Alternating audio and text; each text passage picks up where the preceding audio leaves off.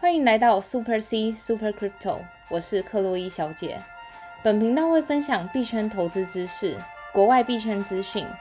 所以不论币圈的新手老手，都能和克洛伊小姐一起进入币圈的世界。Let's go！币圈这个礼拜真的是腥风血雨，跌了又涨，涨了又跌，上冲下洗，搞得我好难耐啊！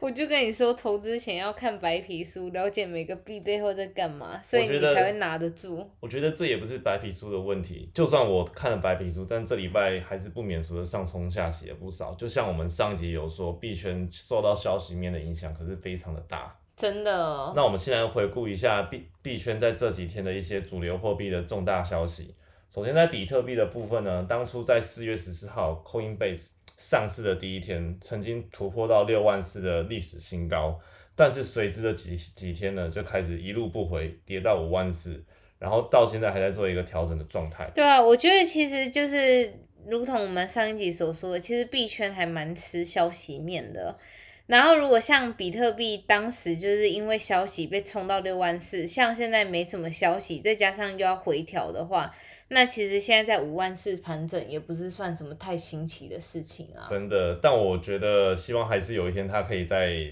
回回到历史新高吧。可是我觉得说真的，现在当很多金融机构啊，像什么灰度基金啊，或是像大银行都要推出比特币之类的产品，越来越多那种大型机构加入，我相信价格其实不会像之前纯散户玩的时候，就是会这么剧烈的震荡，因为大户来了，他们就是那种你知道，他们就是对于那些价格就会比较控制的比较平稳。嗯，对啊希望早、早日他能再回到六万四的大关，只是刚好最近没有消息面给他炒而已。对啊，然后另外一个主流货币以太坊呢，它在四月十五号的时候呢，从最高点的两千五百四十九点跌到了两千零八十六点，但是呢，在四月十十五号当天其实涨了不少。那其中一个主要的消息就是在四月十五号的时候，以太链做了一个所谓的柏林硬分叉。对，柏林硬分叉，它意思其实就是像，嗯，我觉得举最简单的例子就是，像你一个手机软体，你要升级的时候，你就是按升级，然后它升级就会有很多新的方法、新的功能。像这次柏林硬分叉，它最主要的修正就是解决以太链拥塞的问题，还有过高的交易手续费。是，所以在四月十五号的时候，其实涨了蛮多的，然后之后就来到了一个回档，然后一路跌到了两千零八十六的低点，然后刚好在就是四月二十号这这两天呢，嗯它就上攻到了二三四八，反弹了十二 percent。那最主要的消息，目前有观察到的是，嗯在以太在加拿大呢有推出了一个就是以以太币为主的这个 ETF。那 ETF 的话，就是像我们平常在美股啊，或是嗯台股都有 ETF 这样子的一个金融商品。对，但有趣的是，ETF 就是虚拟货币相关的这个 ETF 啊，其实在美国一直都没有推出，并且在证交所上市。、嗯，但是加拿大的就比较走比较前面，嗯像在两个月前呢，加拿大就推出了首度就是以 Bitcoin 为主体的这个 E ETF，嗯，然后在多伦多的证交所上市。然后就是在这两天呢，就决定说，诶，有三间就是 ETF 都会要在这个多伦多证交所做上市，所以未来如果要买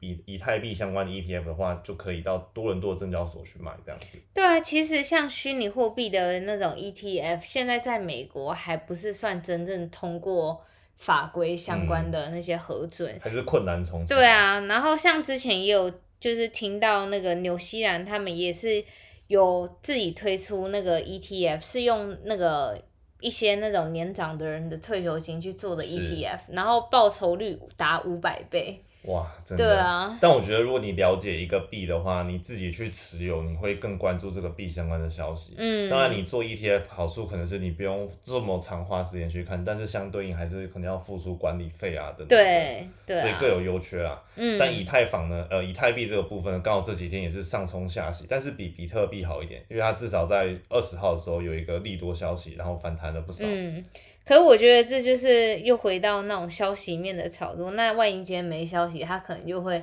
跟那个比特币一样，就是会被打回原形。对，所以各位听众朋友真的要多掌握币圈相关的消息。那收听克洛伊小姐的频道呢，就会帮我们大家整理，就是国内外各种币圈的最新消息。那也币可圈以参加我们的粉钻，对，我们的粉砖是 Super C 克一小姐。那我们不论是在粉砖啊，或者是 Podcast 上面，都会去整理国内外最新的新闻，然后让各位在学习新闻的同时中去了解币圈相关的知识。嗯，好，那另外一个主流货币呢，币安其实也是我们在社团讨论度非常高的这个货币。对啊因为，币安本身基本面算是不错的一个货币，应用也非常的多。对然，后呢，它在三月二十五号的时候，其实，在三月二十五号之前盘整了不嗯蛮长一段时间的，大概那时候价格是在两百五十美金左右，对，然后在一路三月二十五号之后呢，开始往上攻。然后在四月十二号的时候呢，攻到了三呃六百三十八美金，也就是那个也是跟着 Coinbase 对这一波一起消息一利落起消带息到六百多块钱，所以币安呢，其实才花了短短两个多礼拜就涨一百五十五 percent。嗯你看这个涨幅在币圈其实算是算蛮常见的，相较于我们美股或者一些比较成熟的市场，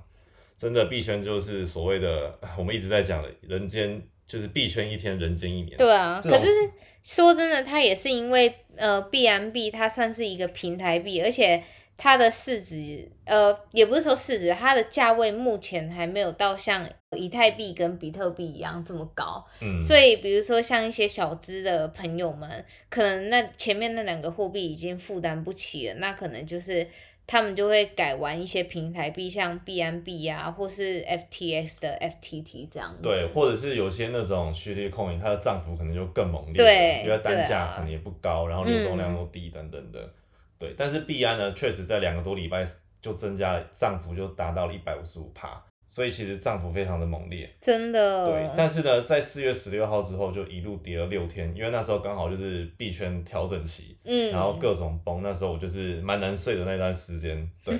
然后币安想必嗯你也投资了很大的仓位在币还好啦，安，还好，这个就不方便说了。但是 呢，就是在这这几天呢、啊一路不回头，所以必然就从六百、最高六百三十八块，然后跌到了四百二十八块。你嗯，看，短短六天就跌幅达了三十二 percent，嗯所以上冲下洗，如果真的是币圈投资的朋友，真的要。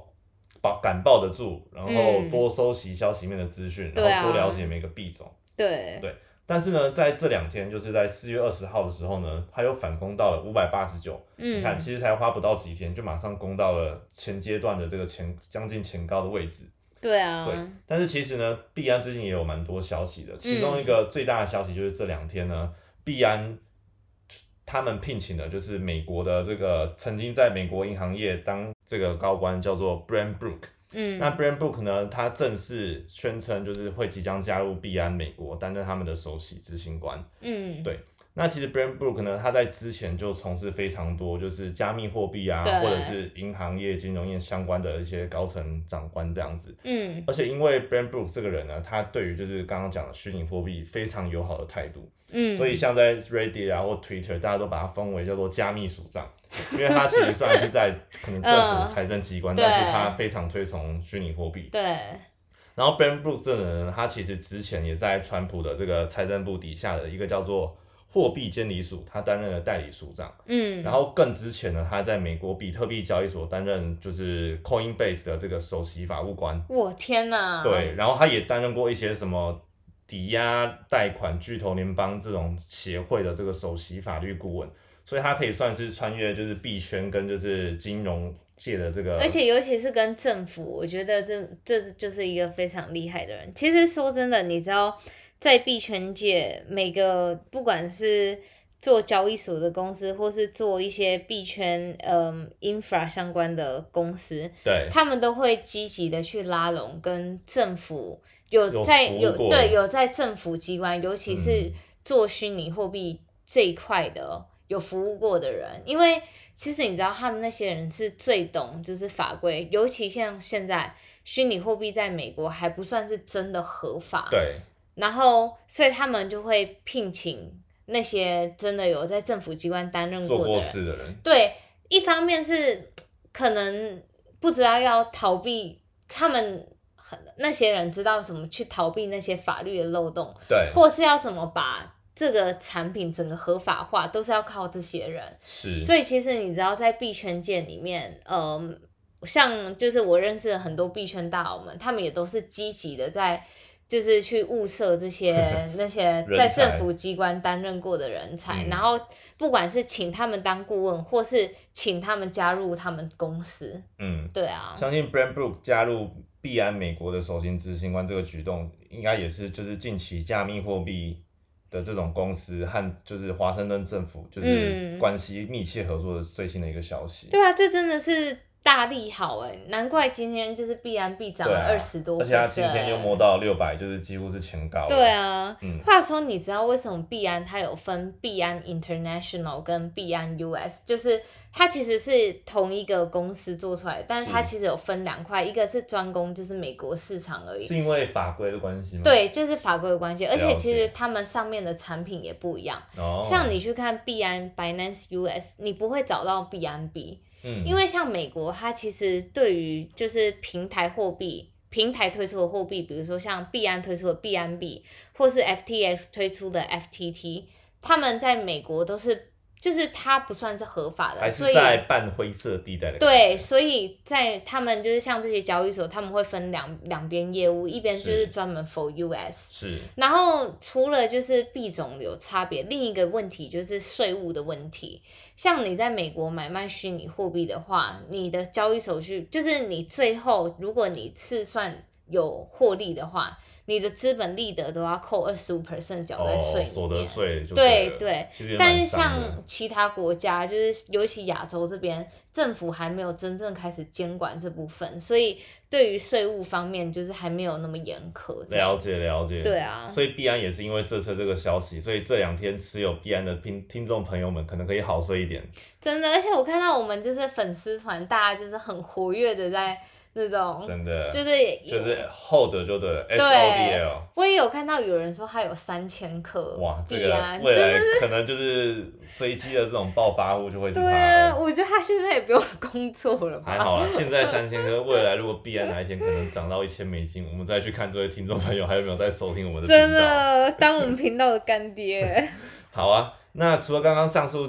的这个几个就是主流货币之外呢，近期有一个非常火热的货币，也是我们就是粉丝团朋友们非常喜爱的狗币。嗯，那狗币真的是最近真的也是腥风血雨不少。对啊那狗币呢，其实在今年一月就是年初的时候是零点零零四六美金。嗯，但是到四月十六的时候，就是它最近的一个新高，是到了零点四五美金。嗯，其实狗币才花短短不到四个月，它的涨幅就达了九千六百八十二 percent。好可怕、到哦！底什么商品可以够在四个月涨九千趴？真的是一个暴利的投资。真的？但狗币真的是一个非常就是怎么讲，乡民币，就是嗯很多乡民啊、都会去推崇的一个货币，可是它其实本来也就是在那些乡民平台，就是 Reddit 社也可以做群打上，赏用嘛。对啊，不就是、嗯所以它称之为乡民货币，我也觉得不例外对啦。，然后狗币这几天的涨幅也是非常的腥风血雨，像嗯是四月十五号的时候，它单日哦涨幅就达了五十趴，从零点一二美金，你看那时候四月十五才零点一二，今天我们录的时候是零点三，嗯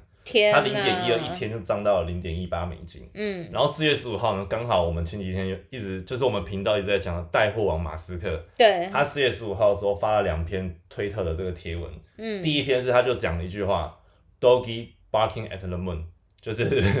Doggy 对着月亮就是吠叫这样子，他才对一句话而已，狗币就涨了不知道多少了。嗯，然后他在 Twitter 又发了一个贴文，也是非常短短的嗯，它不是文字，它是几个 emoji，就是嗯第一个 emoji 是月亮，嗯第二个表情符号是望远镜，第嗯，三个表情符号是 人，第四个表情符号是爱心。天哪短短这四个表情符号，或多或少乡民们就开始啊觉得，哎、是不是带货王啊马斯克又在暗示什么了？所以对，在四月十五号一天涨五十趴之外，四月十六号呢，这个利多的这个热潮，消息面的关系又继续炒。四月十六号嗯当当天它就涨一百趴，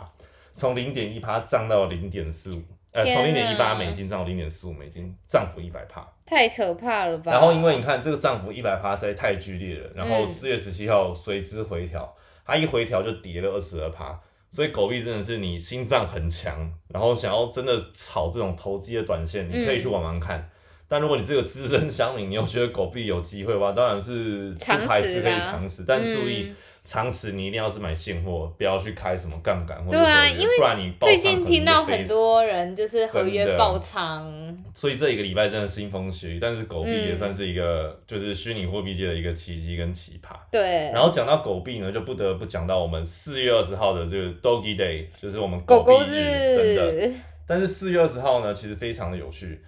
Dog Doggy Day 正常来讲，我们是希望它应该是可以就是有一个非常好的涨幅，嗯，那因为我们有刚刚有提到 Twitter 啊，或者是 Reddit 啊这些很多的乡民，他们都是狗币的推崇者，对，所以其实呢，四月二十号为什么是狗狗币的由来，其实也是乡民跟就是 Twitter、Reddit 上面的这些网友们去定的。嗯那至于为什么是定四月二十号，其实没有一个标准答案。嗯，有人是说，因为四月二十号刚好是国际大麻日，然后因为乡民的人就是很搞怪，然后哦对刚好狗币其实本身这个币就是非常一个 joke currency 啦，因为你看对，它的 logo 就是一个狗 doggy 的图案，对然后就是就是来乱的这种币，然后香米就对三啊号就是把它跟就是世界国际大麻去做一个挂钩，但是他们两个其实是代表不同的东西，但嗯对，是四月二十号就是因为 Ready 跟 Twitter 的这些香米就是定在这一天就对了。嗯，所以其实那一天有看到非常多有趣的现象。嗯其实不管是虚拟货币界也好，你看哦，像 Twitter 上面有很多的 KOL，嗯，或者是狗币的这些推崇者，或是一些品牌商，他们就是也是蹭了一波热度，就是都是做一个 hashtag，然后 doggy day，然后 doggy 零四二零这样子。嗯，那当然，乡民们最主要就是希望可以在四月二十号这一天，把狗币的价格推升到一美金。对啊，搞什么？现在在哪里去但我跟你了？讲， 当到当底在哪初当里？初我也是购买一点，想要一起就是怎么讲，去见证这个奇迹的时刻。对但最后四月二十号收在零点三一，还跌了二十二趴。我看大家被割韭菜了吧？ 对，看来乡民的力量， 今就是在四月二十号当天并没有发挥真正的效力真。的，对，但是呢，Doggy 的确实也出现了很多现象，像是美国有一个电商平台叫做 New 嗯 Egg 新蛋，其实台湾之前也有新蛋这个电商平台在营运。嗯然后美国这这个新蛋的这个电商平台呢，他们在四月二十号宣布可以用狗币来进行交易，哦所以你看狗币这个它实际哦应用开始越来越对多了。然后，很多狗币的推崇者也开始去那个嘛，嗯，然后另外一个有趣的现象就是说，有一个就是做狗狗的这个美国的一个电商，对，然后他们是做那种狗相关的食品啊，跟健康食品、饮料类。嗯，然后他们在 Doggy Day 的时候推出了一个产品，嗯就是一瓶就是给狗喝的一个葡萄酒饮。对，那这个就是主要是给酒，就是给狗喝完之后可以改善它的骨骼啊，有有嗯有加一些软骨素进去对等等的。那这个电商呢，他们也决定就是说，哎，可以用狗币来交易，然后就是为了庆祝就是四月二十号这一天。天哪，好可爱哦！大家齐力断心，而且更有趣的是呢，就是这个美国电商他们决定将就是所赚来的这些狗币，他们会将一部分捐献出去给就是美国的，就什是么流浪动物之类、流浪狗的收容所嗯哦，所以天哪四月二十号那一天，在推特上就可以看到大家都是在百家就是在庆祝 Doggy 对 Day，然后就是希望他 to the moon，然后到一美金，但最后终究还是宣告失败。那请问我们那个马斯克怎么没有在四月二十号说点话呢？他其实有发文啊，但是真的哦大家也很多就是都在响应，但是后来就是好也是后继无力。哦，对，但 Doggy Day 确实算是今年这个现象非常的明显，然后我们说不定可以期待一下明年的 Doggy Day。真但的按照今年的走势来讲，如果你明年要布局的话，最好在可能四月初，四、月嗯十号、十五号布局，才不会在四月二十号当天利多出尽。你说 Lessoner，我们对啊真的是你看从这一次狗学币到这的几那天个。腥风血雨，每天都是四五十趴在涨跌。对那四月十六涨一百趴，十五号涨五十趴嗯嘛，二十号跌二十二趴，所以真的很多利多消息都是在当天才出境的。你看天哪 Coinbase 那天也是一样。对啊，对，但我觉得这是一个也是币圈非常有趣的一个现象啊。真的，嗯哦所以最近币圈这一个礼拜真的是腥风血雨，真的是啊嗯有好睡的人好睡，不好睡的人真的不好睡啊。对啊。对但话说，嗯，币圈腥风血雨，那些机构我们还是一样可以获利。像就是我们我的客户们，就是他们每天就是每几小时都是两百两百百万美金，就是两亿美金在进出的。然后他们就是借由就是上冲下洗的震荡，然后去从中获利。嗯，然后获利，比如说就是在各个去中心化的交易所，因为每个去中心化交易所跟真实世界的价格是有脱钩的，是所以他们就是用这个价差去开始做一些套利的活动，所以你会看到他们一直把钱从 A 搬到 B、C 搬到 D，这样搬来搬去。像我们玩的这些，就是真正在 DeFi 的这些 program 做对搬钱，也是算是跟大户一样的操作嘛。类似，可是你的因为第一是我们的金额没这么大嘛，像那些大户他们嗯就赚都很是少没有感觉啊两三亿这样搬来搬去，所以第一是因为你的交易手续费都是固定，也不会差太多，是，所以你如果今天就是是基数比较少的价格去这样搬来搬去，我觉得你光手续费都被扣完了了解，对啊，对啊嗯，所以而真的且很他难们那操种作还是用，就是他们为什么能这么快速这样搬来搬去？因为他们是串接，就是 API，、哦，所以它可以及时的利用一些城市码去侦测哪一边是有可以套利的情况，然后就立马把钱从 A 搬到 B，然后一套完之后再从 B 搬到 C，这样转来转去这了样。解，听起来有点复杂。我觉得我还是决定投资，我比较看好了解基本面的币种，对然后去在就是 CFI 的平台慢慢做一些就是嗯商品购买，好像比较保守一点。对啊，我觉得那因为我们本身不是那种机构们，对所以我们第一我们没有这个钱，就是没有那么大的资本额，然后第二是你的城市码绝对不可能像那些大型机构就是跑的这么厉害这样，嗯所以我觉得我们能做的就是好好研究，就是。那个币的背后，就是像我我们之前提到的白皮书，然后了解它的应用，然后跟你觉得它看好的地方，然后就是长持它。尽管就是短期会有波动，但是就是投资心法，投资心法就要听我们上一集，是，然后怎么正在确的观念，，对正确的观念，在怎么样报了才会睡得着觉？，对在大跌的时候也不要慌了自己的阵脚，这样子，嗯，对啊，好啊。那以上最近真的币圈腥风血雨，然后消息面也是满天飞。那各位听众朋友们在，不管是你是在做投资，或者是你想嗯炒短线投机，真的都要注意风险。然后也需要定期收听克洛伊小姐的频道，收集国内外最新的消息，以及学习一些理财投资的一些操作喽。嗯，好的，那各位听众朋友也别忘了，可以到我们的 Apple Podcast 留五星好评，然后附上你的热钱包地址。克洛伊小姐她会在定期的去根据这些热钱包地址随机发放虚拟货币给你们哦。然好后的也别忘了发发了我们的粉砖，名称是 Super C 克洛伊小姐。嗯，好好的哦那今天的节目就录制到这边喽，我们下集再见。 ，See you。